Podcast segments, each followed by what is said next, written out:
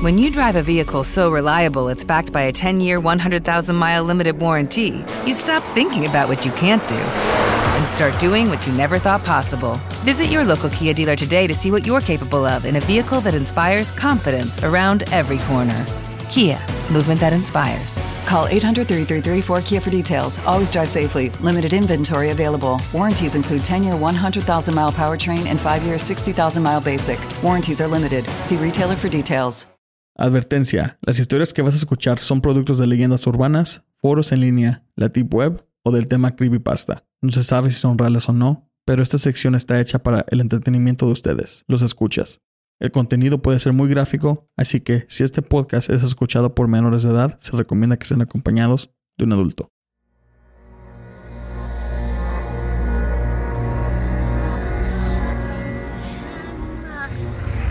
Desde que el hombre existe, se ha enfrentado con hechos sobrenaturales que desafiaban la ley de la vida y la sensibilidad de nuestro conocimiento. Ahora, estamos en el siglo XXI, pero todavía suceden esos eventos y muchos siguen sin explicación. Sean bienvenidos a Entra la Oscuridad, Entra la Oscuridad, Entra la Oscuridad, Entra la Oscuridad.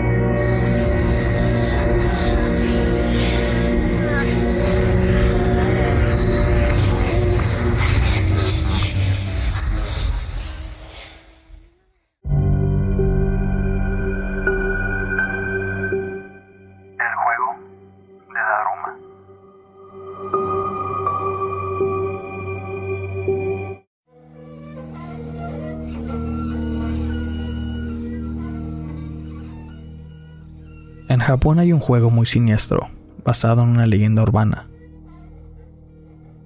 Resulta que fue sacado de una noticia real. Se llama el juego de Daruma. Te voy a explicar cómo jugarlo.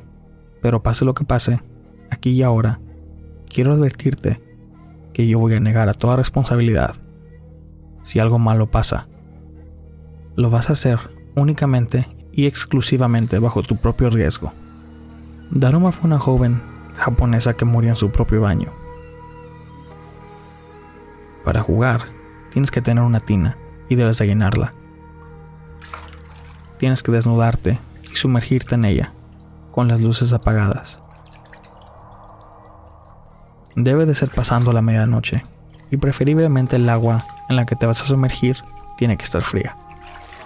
Tienes que repetir seguidamente mientras te lavas los brazos con jabón, el cuello y los hombros.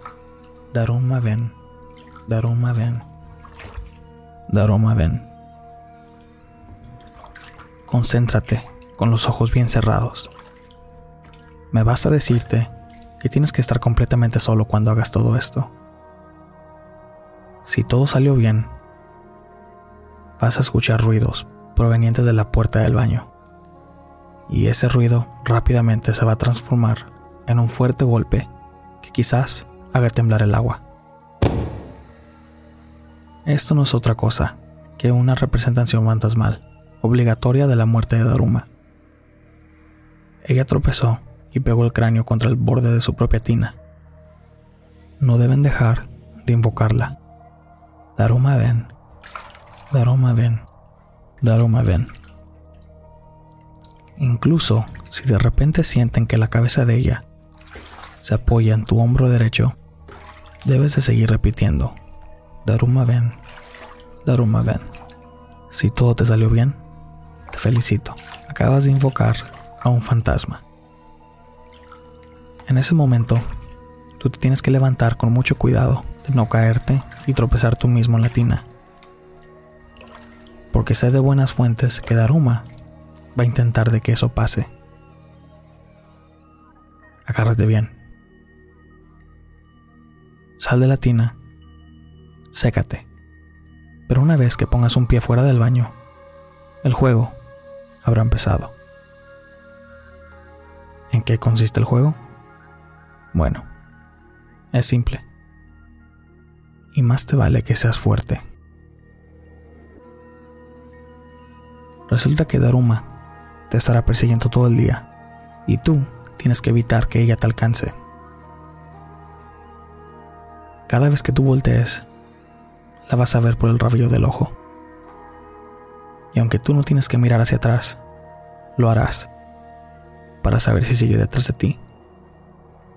Y cada vez que te voltees, ella se acerca más. Para evitar eso tú debes que decir, tomaré, que en japonés significa detente. Con eso, ganarás tiempo para correr lo más que puedas, porque el juego dura 24 horas. Cuando termine el día, tienes que decir quita, que significa terminó. Y así romperás el lazo con ella, y no la verás jamás en tu vida. Muchos han caído víctimas de este juego. En Japón, este es un tema muy serio entre los mayores, y prohibido hablar y jugarlo.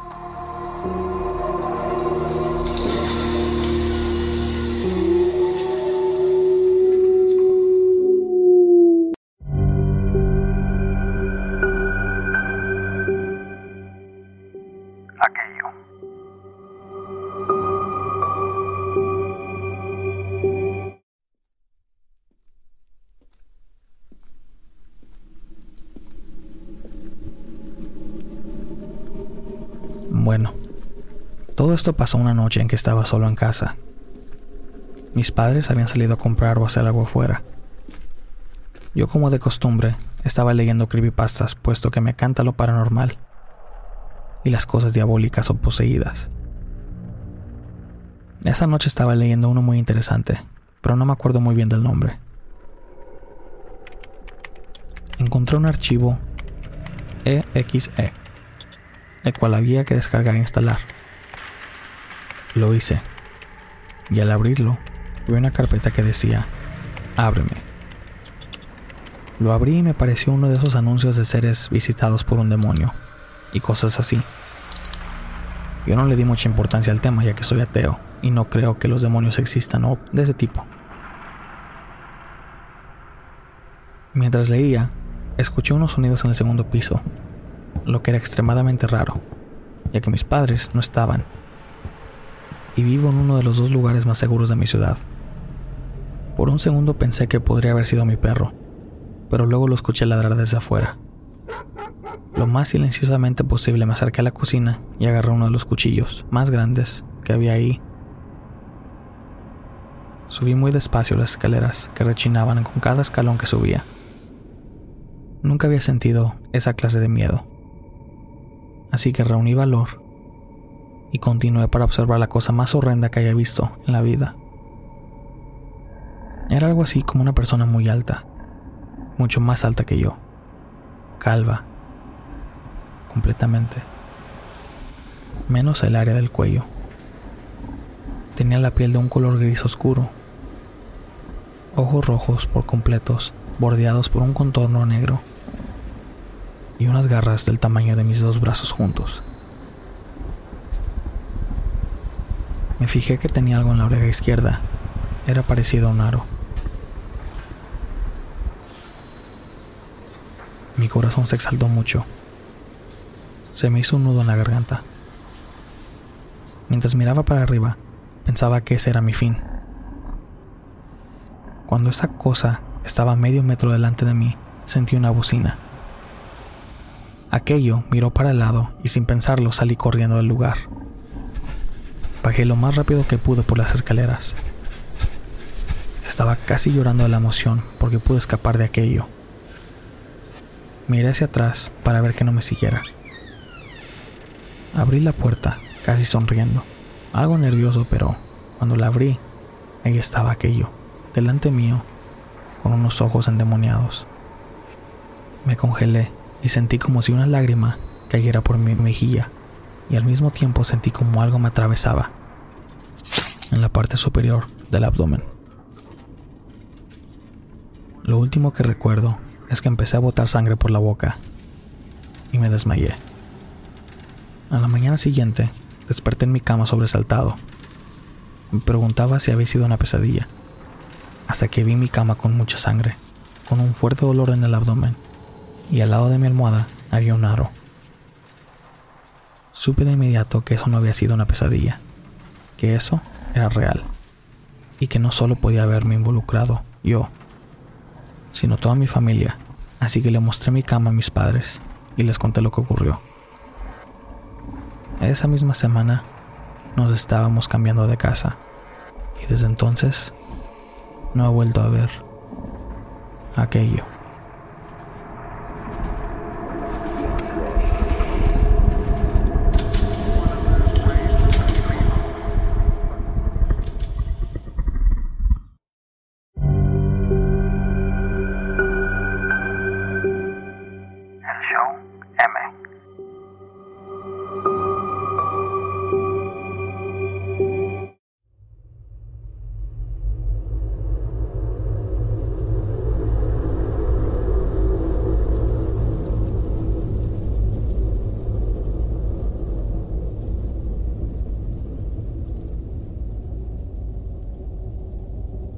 Esta historia que les voy a contar, muchas personas la confunden con un creepypasta.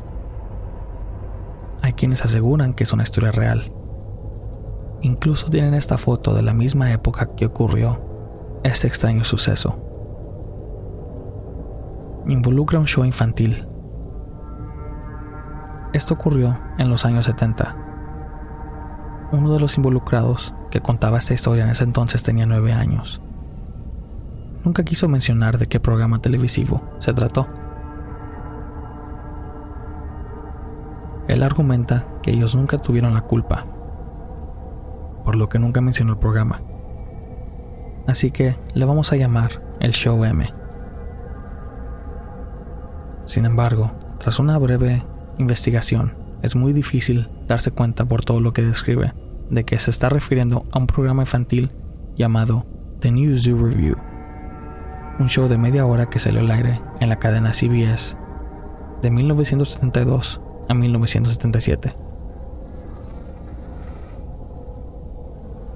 Cuenta que un día su hermana le dijo en una revista de esas para niñas encontró algo referente al show. Era un concurso con preguntas del programa y quien la contestara adecuadamente se ganaría nada más ni nada menos que un viaje a Disney él recuerda tiernamente que lo que más le emocionaba era ganarse una tarjeta especial que lo acreditaba como miembro oficial del club del show. Él recuerda que ese día se echaron juntos en la alfombra para responder las preguntas.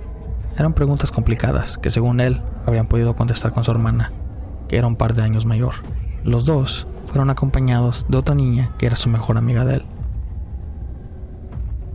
Atormentaron a la madre para que les diera estampillas y tres sobres, en cual llenaron con sus propias hojas cuidadosamente dobladas que contenían las respuestas. Él recuerda ese día a su hermana diciéndole que variaran un poco las respuestas y no las pusieran exactas, como las había escrito ella, para que la gente del show no supieran que estaban haciendo trampa. La madre los acompañó unas cinco cuadras para que pudieran entregar los sobres, a partir de ese día, él explica que todos los días con su mejor amiga iban a revisar los buzones para ver si habían llegado respuestas, cosa que no vieron durante esa semana, ni tampoco en los meses siguientes. Él dice que su hermana perdió interés en el show, y él por su parte también, y también perdió la fe. Pero su amiguita seguía siendo una fan apasionada. Pasó el otoño, el invierno y llegó la primavera. En ese momento, que menos se lo esperaban, la mamá de los niños les dio la sorpresa al venir de la escuela. Había llegado una respuesta por correo. Era un sobre que contenía un panfleto que decía, Bienvenido al club. No habían ganado un viaje a Disney, pero esto era más que suficiente. Dijo que la tarjeta era bastante simple. Solo tenía el logotipo del show encima, el nombre del niño debajo y en el fondo letras grandes y negras con la palabra miembro. Para su sorpresa, su amiguita también había recibido una tarjeta igual. Las cosas cambiaron bruscamente porque ahora, cada viernes sin faltar, recibían cartas. Él recuerda muy bien lo que contenían dibujos de los personajes con datos biográficos sobre ellos, chistes para niños, las típicas preguntas de ¿sabías qué? que eran educativas, etc. Eso hizo que su pasión se renovara, hasta que varios meses después, al abrir su sobre semanal, llegó un anuncio espectacular. El autobús del show pasaría por su ciudad el próximo domingo, y en él estarían los personajes para ir a conocerlos y jugar con ellos. Además, tenían la oportunidad de ganarse una tarjeta dorada que los acreditaría como miembros elite del show. Él cuenta que la emoción de él y su amiga fue tal que la espera resultó los días más largos de sus vidas. Los niños no hablarían de otra cosa más que las fotos que se tomarían con los personajes, los temas de conversación que tendrían con ellos e inclusive su mejor amiga preparó tarjetas con información recopilada de todos los sobres que le habían llegado para estudiarlos en caso de que hagan un concurso de preguntas para estar preparada. El domingo por la mañana, los niños se reunieron para tortura de sus padres a primera hora. El niño y su amiga estaban listos, sin embargo, su hermana se quedó a dormir en casa de una amiga, y los padres de dicha amiga debían traerla por la mañana, pero se estaban demorando.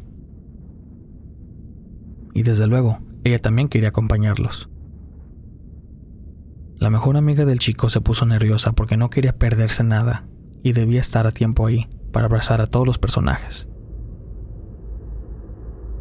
Los minutos pasaban y ya tendrían que haber salido, así que el niño le pidió permiso a sus padres para irse en el auto de la madre de la mejor amiga.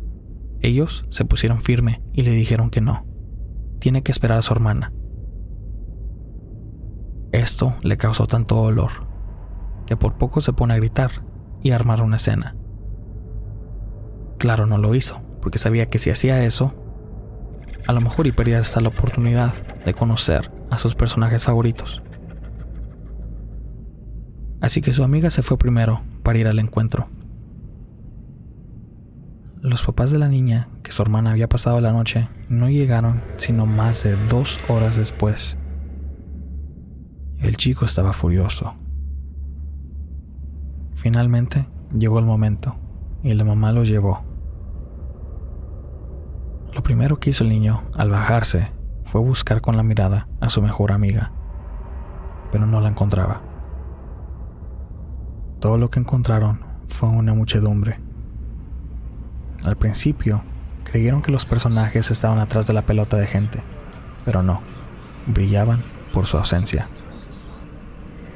De hecho, estaban en el enorme estacionamiento vacío. No parecía que se vaya a llevar a cabo ningún evento. Resulta que el autobús estaba ahí, pero solo durante media hora. Algunos padres conversaban acaloradamente, otros estaban preocupados. Y entre ellos se hallaba la mamá de su amiguita. Ella y la madre de los hermanos hablaron. Le dijo que uno de los animales del show, alguien en un traje, le había dicho que llevarían a los niños pequeños en el autobús a un estudio donde filmarían el fragmento de un episodio con ellos y que sería una experiencia irrepetible. Obviamente, muchos padres no se sentían cómodos con la idea, y de todos, solo los de unos pocos niños se dieron a la presión.